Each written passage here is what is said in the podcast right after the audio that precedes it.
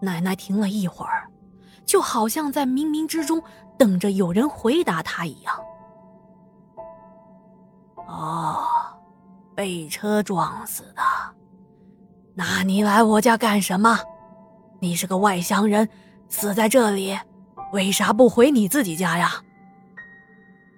哦，你家里没人了，你又没地方去，没人给你烧纸钱，你就跟着来了。这整个过程啊，都是我奶奶在自问自答，可我听得心里头瘆得慌，感到浑身的冒凉气儿。哎，因为我明白，奶奶。可能就是在和传闻中的鬼说话呢。最后，我奶奶说：“啊，我知道了，等一下我送你走吧，我给你送钱，你别在这里停留了，回你该回的地方去吧。”奶奶说着，拿着木棍，端着碗就去到大门口。我不敢跟他过去，听到他在门口说：“走吧，走吧，赶紧回去，在这待着不好。我等会儿啊，就给你送钱。”他说着，就把碗里的水给泼出去了。接着，奶奶拿了一些纸钱到院里头烧去了。一边烧还一边说：“拿了钱就赶紧走人，不要再回来了，否则我对你不客气。”奶奶回屋的时候，我还在那里发愣，我也不敢问奶奶究竟是怎么回事。奶奶对我说：“哎，没事了啊，咱们先吃饭。”你爷爷呀，他累了，就让他睡吧。吃完了饭，我还是感到害怕。平时啊，我都是一个人睡的，可是那天我怕的不行，非要奶奶跟我一起睡。这一晚上啊，我都是蒙着被子。这毕竟啊，是我第一次和这种东西这么近距离的接触。当时我脑子里想象的都是各种恐怖吓人的画面。后来我也不知道是什么时候睡着的。第二天早上我起来，看到爷爷在厨房里炒菜，奶奶在烧地锅，我赶紧跑去问爷爷：“哎，爷爷，你知道昨天晚上的事情吗？”我爷爷说。啊，我啊，听你奶奶说了，那会儿啊，太阳快下山，我着急从镇上赶回来。当我开到咱们村附近的那条柏油路时，我突然觉得心里堵得慌，这是一种说不出来的感觉，整个人的脑袋呀晕乎乎的。我不敢开得太快啊。就慢慢的往前开了一段路，接着我就看到，路边有个人向我招手，好像是要上车的意思。那个人呢，穿的破破烂烂的，一脸的紫泥，身上啊特别的脏。那会儿我已经晕得厉害，我就听到那人说。能不能让他上车搭一段路？平时啊，我是肯定不会让这些陌生人上车的。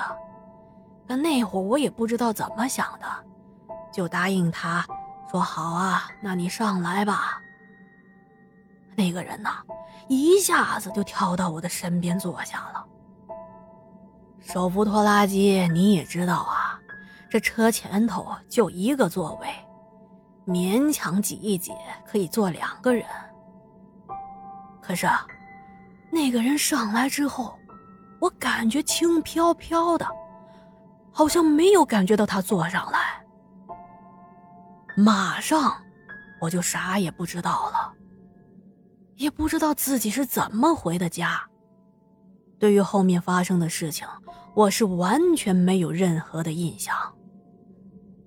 也听你奶奶早上跟我说，我啊也是吓了一跳呢。哎，多亏你奶奶在呢，你奶奶能够治住这样的人。经过这件事之后啊，我就认定奶奶会法术，能够镇住妖魔鬼怪。过了阵子啊，村里有个婶子说，自己走夜路，总感觉后面有人跟踪他，而且晚上做梦啊，经常梦到自己走在路上，被人尾随，紧接着还被那个人掐喉咙的这种噩梦。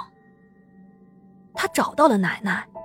奶奶也帮他处理了一下，那婶子就不再做噩梦了。于是，奶奶在村子里的名声也越来越大，也经常有人带着一直哭闹的小孩来看。不过，我奶奶从来都不张口要财物，而乡亲们为了答谢奶奶，拿了个几十块，也有拿什么香火啊、香烟的。他们来了。都放在家里的条机上。奶奶也收下了，说咱们啊帮乡亲们解决了问题，乡亲们也是怕欠咱们人情，只有咱们收下谢礼，他们才会安心。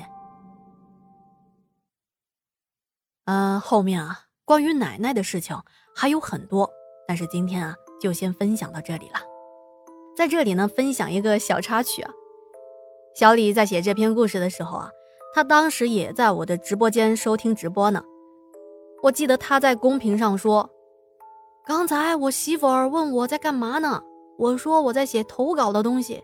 我媳妇儿问我：‘呵，就你还投稿呢？你写的投稿是不是关于自己可以娶很多老婆的事儿呢？’ 李哥啊，你平时是不是让嫂子很有危机感啊？嫂子都担心到这个份儿上了。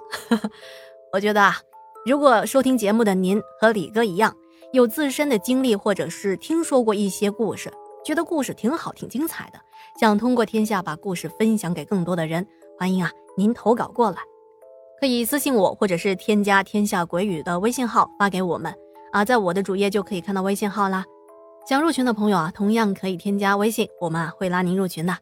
另外呢，咱们今天节目当中啊，有一部分关于民俗做法的情节。但是您要记住了，咱们收听节目啊，只是听故事，只是从故事中听一听别人家的一些事情，满足咱们小小的好奇心，仅此而已啊。